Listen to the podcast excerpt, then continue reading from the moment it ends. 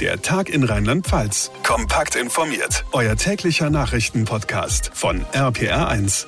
Einen schönen Freitagnachmittag zusammen und ganz herzlich willkommen zur aktuellen Ausgabe unseres Podcasts am 14. Januar. Ich bin John Segert. Freut mich, dass ihr einschaltet. Vor ganz genau sechs Monaten ging in Teilen von Rheinland-Pfalz die Welt unter. Die Flutkatastrophe im Ahrtal hat Tod und Zerstörung mit sich gebracht. Die Menschen in den betroffenen Orten leben weiterhin fernab von jeder Normalität. Heute hat sich der Rheinland-Pfälzische Landtag mit der Flutkatastrophe beschäftigt, genauer ein Untersuchungsausschuss Ausschuss, der die Frage klären soll, war das alles nicht vorherzusehen? Hätte man die Menschen nicht früher warnen können? Unser RPA1 Wetterexperte Dominik Jung sagt, doch, ganz klar, die Behörden haben da gepennt. Warum? Das erläutert er uns gleich hier im Podcast. Außerdem stand heute, wie jeden Freitag, die Bundespressekonferenz auf dem Programm zur aktuellen Corona-Lage und trotz der berühmt-berüchtigten Omikron-Wand scheint da tatsächlich ein klitzekleines Licht am Ende des Pandemietunnels zu sehen zu sein. Wann das sein könnte. Auch dazu gleich mehr. Und der Tourismus ist heute auch Thema, denn trotz Pandemie, Omikron und Einschränkungen wollen sich die Deutschen nicht die Lust am Reisen nehmen lassen. Wir sprechen über das Urlaubsjahr 2022 direkt nach den wichtigsten Infos vom heutigen Tag. Auf den Tag genau heute vor einem halben Jahr war um diese Zeit noch die Welt in Ordnung im Ahrtal. Ein paar Stunden später brach dann die Hölle los. Die Flutkatastrophe mit über 130 Toten und die Frage, wie konnte es dazu kommen? Der Rheinland-Pfälzische Landtag hat mittlerweile einen Untersuchungsausschuss eingesetzt und der will es wissen heute. Seit 10 Uhr am Vormittag werden zehn Wetter- und Umweltfachleute angehört und das noch bis heute Abend.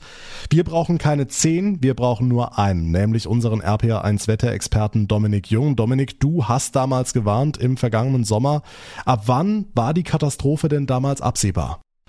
Also die Flut ist ja aufgetreten ab Mittwochabend in der Nacht zum Donnerstag und absehbar war es eigentlich spätestens ab Sonntag, Montag gewesen. Da hätte man erkennen müssen, da kommt was Dickes runter. Die Regenmengen waren damals schon um die 150 bis 200 Liter pro Quadratmeter ausgegeben worden. Also auch das ist genauso eingetreten. Man hatte also ungefähr so drei bis vier Tage Vorlaufzeit. Okay, wer hat da denn deiner Meinung nach gepennt damals? Also die Meldehoheit bei den Behörden hat bei uns in Deutschland der Deutsche Wetterdienst. Das ist der staatliche Wetterdienst in Offenbach und dort wurde rechtzeitig gewarnt. 36 Stunden vorher wurde die höchste Warnstufe ausgerufen. Das ist violett. In den Texten, ich habe sie selbst gelesen, stand drin 100 bis 150 Liter Niederschlag pro Quadratmeter flächendeckend. Im Stau der Eifel sogar knapp bis 200 Liter Regen pro Quadratmeter. Das hat alles gepasst. Nur was danach passiert ist auf der Seite der Behörden, das kann ich nicht nachvollziehen. Hm, hätte nicht wenigstens der Unterlauf der A gewarnt werden müssen, wenn weiter oben schon Land unter war? Da hat man vielleicht gar nicht so weit gedacht bei der Feuerwehr oder bei den ähm, Verantwortlichen, die waren voll im Stress, voll im Einsatz. Ähm, denen kann man im Grunde keinen Vorwurf machen, dass sie vielleicht nicht unten angerufen haben, da kommt gleich die Flutwelle. Ich meine, wenn ein Herr Innenminister Levens um 18 oder 19.30 Uhr sagt, ich gehe jetzt nach Hause, da passiert heute nichts mehr, es gibt Entwarnung, dann ist das doch eine grobe Fehleinschätzung der Lage gewesen. Das hat Menschenleben gekostet, diese Fehleinschätzung. Also ich bin mir wirklich nicht im Klaren, wie das überhaupt überhaupt passieren konnte. Okay, und dass die Kommunikation kaputt war, also kein Handynetz, keine Sirenen, ist das für dich eine Erklärung? Also das halte ich alles für eine billige Ausrede unserer Behörden, vor allen Dingen äh, des Innenministeriums. Ähm, es ist im Vorfeld nichts passiert. Nicht mal die Campingplätze direkt an der A, 10, 20, 30 Meter von der A entfernt, nicht mal die waren evakuiert zu diesem Zeitpunkt. Und da wusste man schon, die A steigt stark an, es gibt zumindest Hochwasser. Vielleicht nicht unbedingt, wie hoch es wird, aber man wusste, es gibt Hochwasser. Und da ging noch alles.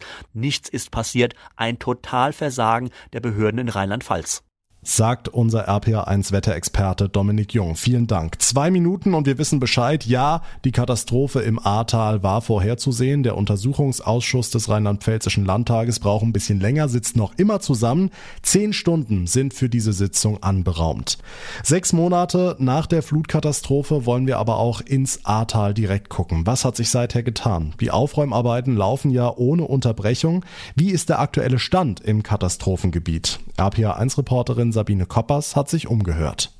Die ganzen Müllberge in den Orten hier entlang der A, die sind weg und es wird wieder aufgebaut. Aber viele kleinere Straßen, die sind halt immer noch eher Schotterpisten und sehr, sehr viele Häuser sind immer noch im Rohbauzustand. Denn von mittlerweile weit über 1500 eingegangenen Anträgen auf Wiederaufbauhilfe bei Gebäuden sind bisher gerade mal 31 bewilligt worden. Also absolut kein Wunder, dass viele Anwohner eher frustriert als begeistert sind vom Wiederaufbautempo hier im Ahrtal. Der Fortgang ist weniger als eine Schnecke, ganz, ganz langsam. Jetzt ist alles entkernt und jetzt geht es nicht weiter mit den Handwerkern. So viele Handwerker, wie wir brauchen, können wir gar nicht bekommen. Es gibt Probleme von finanzieller Seite aus. Ne? Einer schiebt es auf den anderen. Zum Beispiel bei meiner Arbeitsstelle ist es so, dass es viele Konflikte gibt zwischen Vermieter, Versicherung, Gutachter und dass es da im Großen und Ganzen relativ schleppend vorangeht. Was tatsächlich viel schneller geklappt hat als anfangs befürchtet, sind viele Infrastrukturprojekte. Entsprechend zieht die rheinland-pfälzische Ministerpräsidentin Malu Dreyer ein halbes Jahr nach der Katastrophe auch eine positive Zwischenbilanz. Die Hochdruckgasleitung in Bad 9a Ahrweiler, dafür braucht man normalerweise mehrere Jahre. Das Wiederherstellen eigentlich aller klassifizierten Straßen, damit das Tal überhaupt wieder erreichbar ist. Die Ahrtalbahnen sind nur Beispiele. Wir wollen vorwärts gucken und wir wollen, dass wieder Tourismus hier in dieses Tal kommt. Trotzdem, also es muss einfach noch wahnsinnig viel passieren, damit das Ahrtal irgendwann wieder so schön oder vielleicht sogar noch schöner wird als vor der Flut vor genau sechs Monaten. Das scheinen übrigens auch die Schulabgänger bzw. Berufsanfänger in der Region so zu sehen. Denn seit der Flutkatastrophe gibt es einen regelrechten Run auf Handwerksberufe im Kreis Ahrweiler. Laut der zuständigen Handwerkskammer bilden die Betriebe dort aktuell 716 Azubis aus. Das ist ein absoluter Rekordwert mit Blick auf die letzten zehn Jahre und deutliches Signal, dass gerade im Katastrophengebiet Fachkräfte im Handwerk dringend gebraucht werden. Die Flutkatastrophe im Ahrtal ist inzwischen ein halbes Jahr her. Die Infos von Sabine Koppers. Vielen Dank. Kommen wir auf die aktuelle Corona-Lage zu sprechen. Die ist ernst, aber nicht hoffnungslos. So oder so ähnlich könnte man die heutige Pressekonferenz von Bundesgesundheitsminister Karl Lauterbach gemeinsam mit RKI-Präsident Lothar Wieler und dem Virologen Christian Drosten zusammenfassen. Bildlich gesehen stehen wir weiterhin vor der viel erwähnten Omikron-Wand, sagte Lauterbach. Zusätzliche Verschärfungen oder Maßnahmen sieht er aber als nicht notwendig an. RPA1-Reporterin Diana Kramer ist ist das ein Lichtblick oder täuscht das?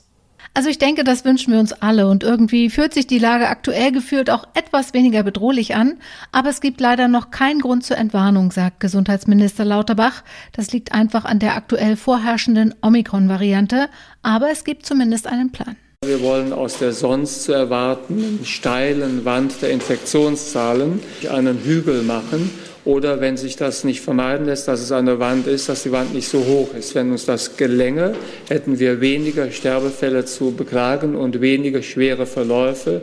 Gelingen soll das in erster Linie mit mehr Impfungen, sowohl Erstimpfungen als auch Boosterimpfungen. Hm, jetzt hieß es aber zuletzt, dass Omikron zu milderen Krankheitsverläufen führt und daher nicht so gefährlich ist. Stimmt das denn nicht? Das stimmt generell, aber es ist laut dem Berliner Virologen Christian Drosten eben nur die halbe Wahrheit. Zumindest aktuell täuscht das vermeintliche Sicherheit vor.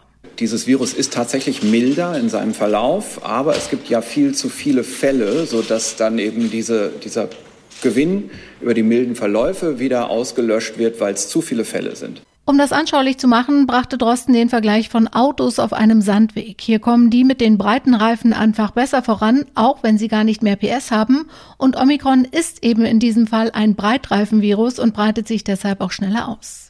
Wieder viele Bilder und Metaphern heute. Also die Impfung bleibt das Gebot der Stunde. Diana, was ist eigentlich mit dem Vakzin von Novavax? Das galt ja als der Impfstoff, der auch viele Unentschlossene noch überzeugen könnte. Genau, weil es eben ein Totimpfstoff ist, trauen viele Impfskeptiker diesem Stoff mehr. Der soll laut Gesundheitsminister Lauterbach ab 21. Februar deutschlandweit ausgeliefert werden. Fünf Millionen Dosen Novavax hat Gesundheitsminister Lauterbach insgesamt bestellt. In der ersten Lieferung gibt es im Februar davon 1,75 Millionen Dosen. Und dann steht ja auch noch für die Behandlung von Schwererkrankten das Medikament Paxlovid im Raum. In den USA ist es schon zugelassen. Für Europa läuft aktuell die Prüfung bei der EMA. Okay, haben denn Lauterbach, Wieler und Drosten heute auch ein Ende der Pandemie in den Blick genommen? Na, das neue Normal wird ein anderes sein, da sind sich die Experten einig und ich glaube auch den meisten Menschen im Land ist das inzwischen bewusst. Und der nächste Schritt dahin ist die Abstufung von der pandemischen zur endemischen Lage. Und dazu sagte Christian Drosten, diesen endemischen Zustand, den werden wir bis Ende des Jahres schon entweder erreicht haben oder wir sind praktisch da. Klar ist, gegen Ostern wird es wieder wärmer. Die Booster-Kampagne läuft. Zwei Effekte, die eindeutig dazu beitragen werden, dass die Verbreitung geringer werden wird von der ganzen Problematik. Also noch keine Aussage dazu, wie der nächste Winter wird, aber sicher eine Aussicht auf Entspannung in der wärmeren Jahreszeit. Na immerhin, der aktuelle Corona-Überblick von Diana Kramer. Vielen Dank. Was ist sonst heute wichtig? Das fasst euch Noah Theis in unserem Nachrichtenüberblick zusammen. Im deutschen Gastgewerbe ist während der Corona-Pandemie nahezu jeder vierte Job verloren gegangen. Das hat das Statistische Bundesamt heute mitgeteilt. In den ersten zehn Monaten des vergangenen Jahres arbeiteten rund 23 Prozent weniger Menschen im Gastgewerbe als im gleichen Zeitraum 2019. Besonders hart hat es die Beschäftigten von Bars und Kneipen getroffen. Hier musste seit 2019 fast die Hälfte der Belegschaft gehen. In der Ukraine hat es einen massiven Hackerangriff auf Internetseiten der Regierung gegeben. Nach Angaben der Behörden waren unter anderem die Webseiten des Außen- und des Energieministeriums betroffen. Wer hinter dem Angriff steckt, ist noch unklar. Die Europäische Union will nach eigenen Angaben Expertinnen und Experten für Cyberabwehr hinzuziehen und die Hintergründe klären. Tennisstar Novak Djokovic will gegen die erneute Annullierung seines Visums für Australien Einspruch einlegen. Das haben seine Anwälte angekündigt. RPA1-Reporterin Sabrina Frangos. Nach der Annullierung von Djokovics Visum durch Einwanderungsminister Hawk haben sich die Anwälte natürlich an die Arbeit gemacht. Es gab eine Anhörung vor dem Bundesgerichtshof. Morgen hat Djokovic einen Termin bei der Einwanderungsbehörde. Bis dahin muss er nicht zurück ins Abschiebehotel. Was danach ist, ist allerdings noch unklar. Die Anwälte von Djokovic wollen eine Verhandlung für Sonntag und argumentieren damit, dass Djokovic ja kein direktes Risiko für andere sei und die Entscheidung von Hawk lediglich darauf beruhe, den Impfgegnern in Australien nicht in die Hände zu spielen. In den Niederlanden herrscht derzeit ein Lockdown. Trotzdem hatten in einer niederländischen Kleinstadt heute Gaststätten und Geschäfte geöffnet. Damit protestierten die Betreiberinnen und Betreiber gegen die Corona-Maßnahmen. Der Bürgermeister der Stadt Falkenburg stufte die Aktion als Demonstration ein und kündigte an, dass die Polizei deswegen nicht eingreifen werde. In vielen weiteren niederländischen Kommunen wollen Inhaberinnen und Inhaber von Geschäften und Gaststätten morgen auf die gleiche Weise protestieren.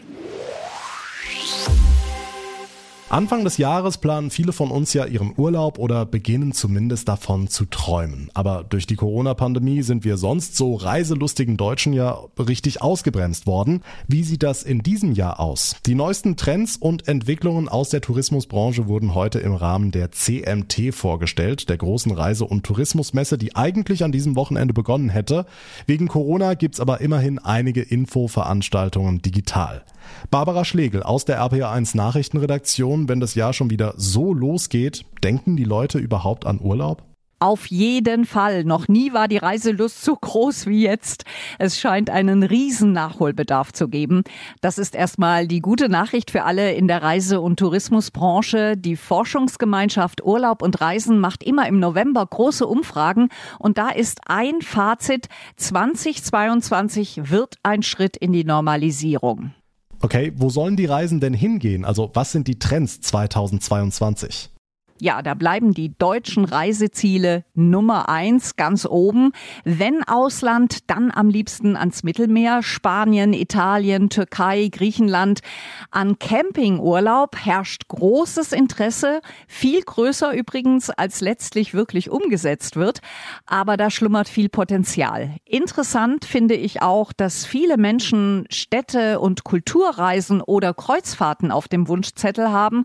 Also Reiseformen, die in Corona-Zeiten eher schwierig sind, aber sie sind eben nicht aus dem Sinn. Überhaupt liegen Kurztrips voll im Trend, am liebsten mit Aktivanteil, Radfahren, Wandern oder jetzt im Winter Skifahren. Hat Corona eigentlich was an unserem Reise- und Buchungsverhalten verändert? Ja, es wird viel kurzfristiger gebucht. Klar, jeder hat die Corona-Lage im Blick. Das führt auch dazu, dass sich viele im Vorfeld einer Reise genauer informieren. Wie komme ich an mein Reiseziel? Welche Regeln gelten vor Ort? Welche Tests brauche ich? Also da hat sich schon was am Informationsbedürfnis geändert. Aber die Vorlieben, die sind unverändert. Strand, Baden, Erholung, Natur, Familienurlaub. Davon träumen die meisten von uns auch weiterhin. Die Infos von Barbara Schlegel. Dank dir. Und das war der Tag in Rheinland-Pfalz für heute. Wenn ihr es noch nicht getan habt, dann wäre es super, wenn ihr unseren Podcast abonniert bzw. ihm folgt auf der Plattform, auf der ihr mir gerade zuhört. Und über eine kurze Bewertung freue ich mich natürlich auch immer sehr. Geht zum Beispiel bei Apple Podcasts und seit kurzem auch bei Spotify und dauert auch gar nicht lange. Mein Name ist John Segert. Ich bedanke mich ganz herzlich für eure Aufmerksamkeit, für euer Interesse. Wir hören uns dann am Montag in der nächsten Folge wieder. Bis dahin eine gute Zeit ein schönes Wochenende und vor allem bleibt gesund. Der Tag in Rheinland-Pfalz, das Infomagazin, täglich auch bei RPR1. Jetzt abonnieren.